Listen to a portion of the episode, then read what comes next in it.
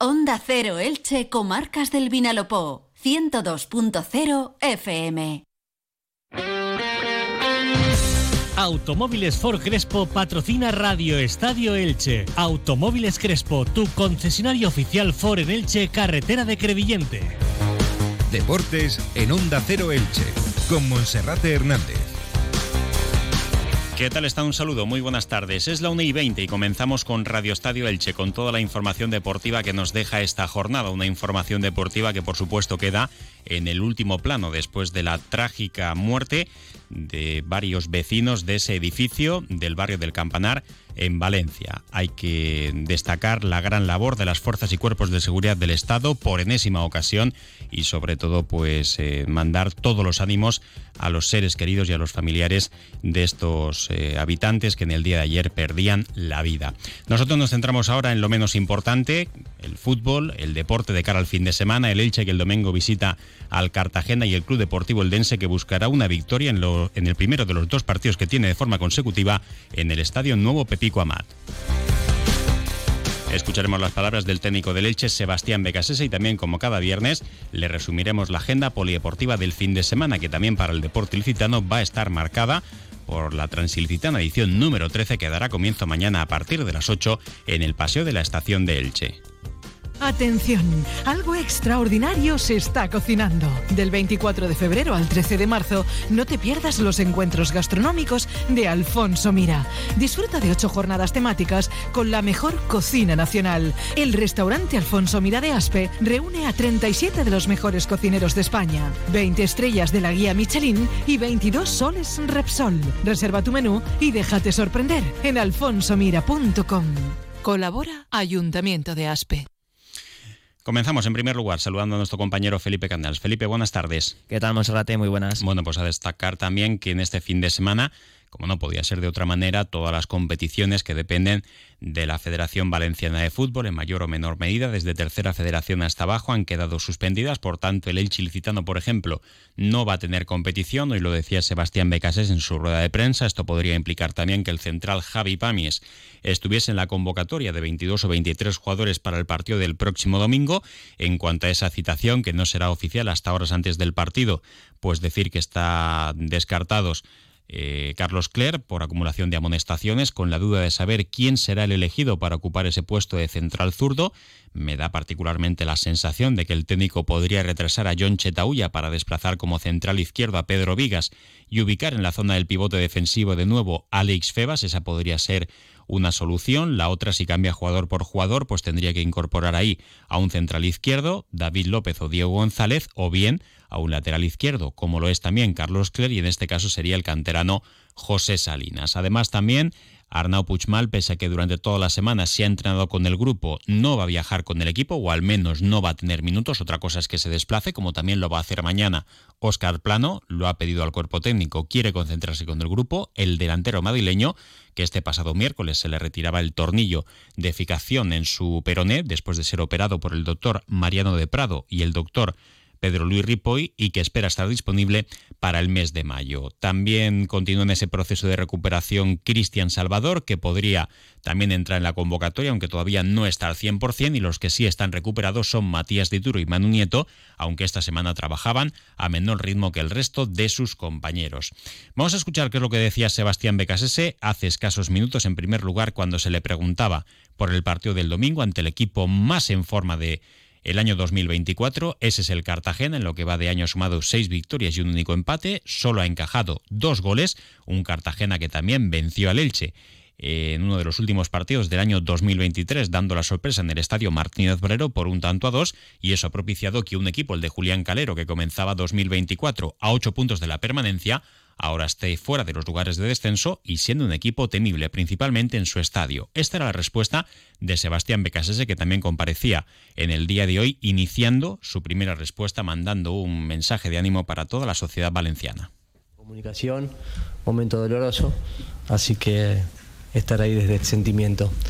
Eh, con relación a lo que decís vos, el, juego sin duda para mí nos encuentra en un momento de crecimiento extremo, de, una conexión muy bonita, eh, donde estamos desarrollando, a mi entender, el mejor fútbol de la, de la temporada en relación a lo que tiene que ver con desarrollo, también con los rasgos de solidez y también con la eh, superioridad que marcamos en el juego hacia los rivales, que en determinadas ocasiones, tanto con Valladolid como Eibar o Morevita, no pudimos trasladarlo al, resultado. Entonces yo creo que hoy tenemos claro cuál es el diagnóstico y el pronóstico de lo que pasa eh, y el veredicto lo vamos a ver seguramente en relación a acá lo que, a lo que nos queda de, de recorrido. Pero muy orgulloso, muy tranquilo, muy eh, representado por la idea de estos futbolistas que llevan adelante eh, esta sensación de coraje y de valor y, de audacia que tiene que tener un grupo eh, para intentar alcanzar el sueño. O sea, cuando uno quiere algo, tiene que mostrar o entregar algo, ¿no? Y creo que lo estamos haciendo. Lo estamos haciendo realmente de manera muy digna, de manera muy valiente, donde yo por lo menos le doy muchísimo valor. Eh, quiero, quiero lo tangible, quiero lo concreto, quiero el resultado, pero no puedo, no puedo desviar la atención de realmente de, la importancia que tiene lo que está haciendo este grupo, sobre todo por cómo empezó todo esto, ¿no?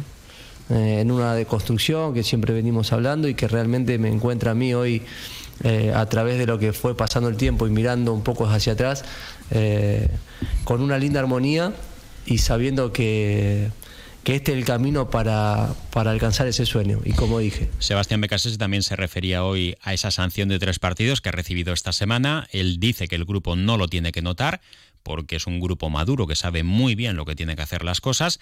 También ha destacado que el otro día al colegiado del encuentro, Guzmán Mansilla, trató de hablar con él casi dos horas después del partido y el colegiado andaluz estaba con pocas ganas de mantener una conversación, no quería discutir con respecto al juego. Sebastián Becasese sigue insistiendo que para él el gol fue legal y la expulsión fue injusta porque en ningún momento dijo nada malo ni prácticamente protestó, simplemente pidió calma para que no continuara sacando cartulinas amarillas, pero que este es un obstáculo más que tiene que superar el Elche Club de Fútbol para intentar sumar un triunfo y volver a colocarse en zona de promoción de ascenso a Primera División.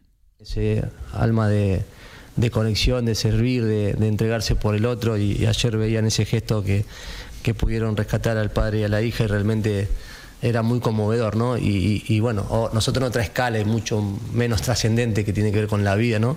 Desde el juego, que es lo que nos dedicamos en esta profesión, eh, realmente creo que este grupo emociona a la gente que viene a verlo porque se sienten representados justamente en eso, en atreverse y que podrá haber carencia y que podrá haber faltante, que podrá haber limitantes seguramente. El otro día creo que hasta hicimos el gol, después hubo un fallo en el cual yo ya me expresé, creo que era correcto, era válido, pero bueno, no quedó otra que aceptar las decisiones y creo que hasta hicimos el gol también, o sea, no es que nos faltó, es que nos quitaron el gol. Pero bueno, nada, son situaciones de juego y, uno va aprendiendo a, aceptar lo que a veces resulta injusto, ¿no? Eh, a veces te juega a favor, como lo dije, a veces te juega en contra pero yo valoro mucho eso, ¿no? La, forma del equipo, porque a pesar también de convivir con toda esa adversidad, jamás perdió la calma. Otro equipo a lo mejor se hubiese desanimado, hubiese perdido el control. Eh, y hubiese habido tarjetas, no hubo más tarjeta, eh, no hubo una protesta, llegamos al tiempo y yo le pedí por favor que se centrara en lo importante. Este grupo es tan maduro y tan responsable que, que tiene claro qué es lo que tiene que hacer. Por eso que esté yo, no esté yo, no va a incidir demasiado porque es un grupo que trabaja muy bien en la semana y sabe lo que tiene que hacer el día del partido, donde a lo mejor algún tipo de incidencia puede tener entrenadores más en la semana. Entonces a partir de ahí yo estoy orgulloso y, la gente también y bueno, y valoro que vos desde los medios de comunicación también valores eso a pesar de no haber conseguido el resultado. Se destacaba el valor de la primera parte ante la Sociedad Deportiva Ibar, donde el Elche fue muy superior al segundo clasificado, a uno de los conjuntos más en forma de la categoría de plata y solo faltó haber marcado para haber ganado el encuentro. Pero, repito, se entiende que el equipo sí marcó un gol legal, aunque el árbitro lo anuló y que no entiende todavía por qué le expulsaron en ese duelo frente al conjunto armero. Bueno, mañana la plantilla del Elche hará su último entrenamiento, posteriormente se subirá al autocar, que quedará concentrado en Cartagena. A las 5 menos cuarto tiene previsto salir con el autocar con destino al Cartagonova. A las 5 de la tarde está previsto el recibimiento de la afición del Elche en el campo rival. Van a ser eh, cerca de 1.500 aficionados. Para mí van a ser más, porque ya se han vendido 1.000 entradas de forma organizada por parte del Elche, las de la Federación de Peñas cerca de 200, más aproximadamente unas 800 por parte del Elche Club de Fútbol y luego, eh, centenares de entradas que también ha comprado la afición del Elche a través del canal online del Cartagena. Van a ser seis autocares de aficionados del Elche que se desplacen, cinco de ellos salen desde el Estadio Martínez Valero por la mañana y el otro sale desde Novelda. Así que gran ambiente en el municipal de Cartagonova que prácticamente rozará el lleno. Y casi casi también podría estar lleno el nuevo Pepico Mat para el partido del domingo ante el Racing Club de Ferrol, un Racing Club de Ferrol que ahora mismo está en la zona de promoción de ascenso a Primera División y un Club Deportivo Eldense que poco a poco está cediendo terreno con los equipos que están en la zona de descenso, pero todavía tiene un margen, Felipe, de seis puntos por encima de esa zona roja. Sí, todavía ese margen es importante, pero estos dos partidos consecutivos en casa, el del domingo contra el Racing de Ferrol y el siguiente fin de semana contra el filial del Villarreal, pueden ser eh, claves para eh, seguir cimentando ese objetivo de, la permanencia. De cara al partido del domingo, se espera, como decías, un buen ambiente con esa promoción de entradas, dos por uno, pagando uno, eh, el aficionado puede ver los dos encuentros ante el Racing de Ferrol y el Villarreal B. Y bueno, pues recupera efectivos Fernando Estevez con Modauda, que por cierto hoy es su cumpleaños y también Jesús Clemente, y va a mantener eh, hasta última hora la duda del máximo goleador Mario Soberón, aunque en el caso de entrar en convocatoria parece poco probable que pueda estar en el once inicial, porque se ha perdido los tres últimos partidos de liga. El que sigue siendo baja es el centrocampista Juns eh, Lachap. Y el rival, un Racing de Ferrol, que ha dicho Fernando Estevez que a pesar de ser un recién ascendido es la revelación. Y por cierto, en el Racing de Ferrol milita el futbolista ilicitano Álvaro Jiménez, que va a causar baja en el partido del domingo porque ha tenido un accidente de tráfico, se ha visto implicado en una colisión, según informan medios gallegos, ha salido ileso, pero bueno, tras unas pruebas eh, tiene una ligera contusión en las cervicales y por tanto va a causar baja el domingo en el choque ante el, el Dense, el futbolista ilicitano Álvaro Jiménez.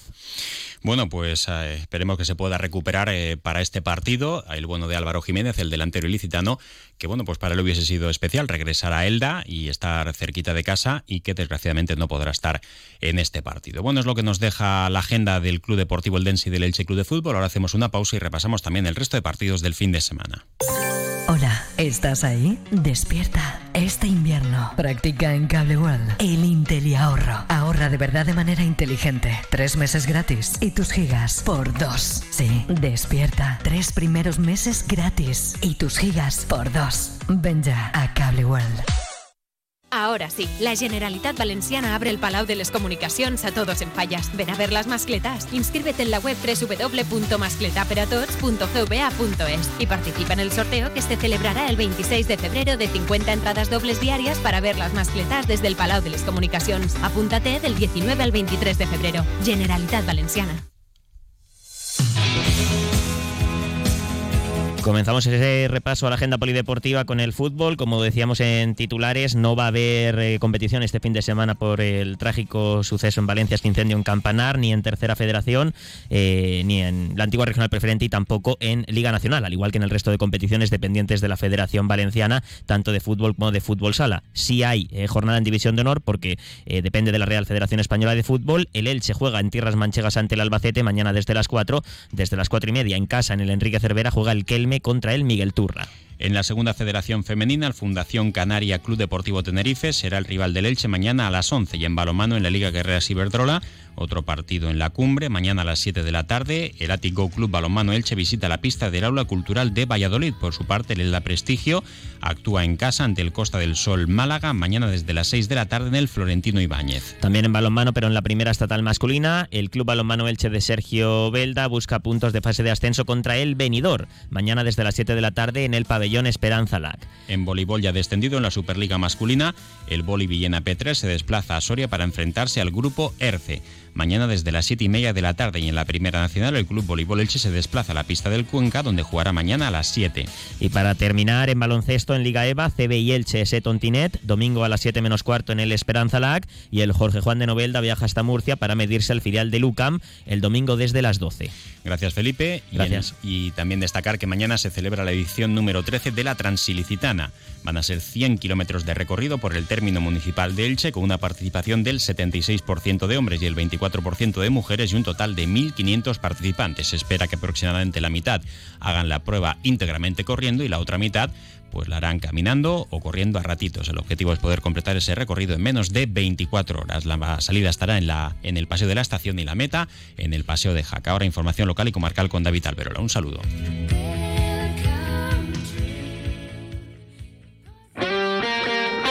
Automóviles Crespo ha patrocinado los deportes en Onda Cero Elche. Comercial Persianera. Puertas, tableros, parquets, cocinas y bricolaje. Onda Cero.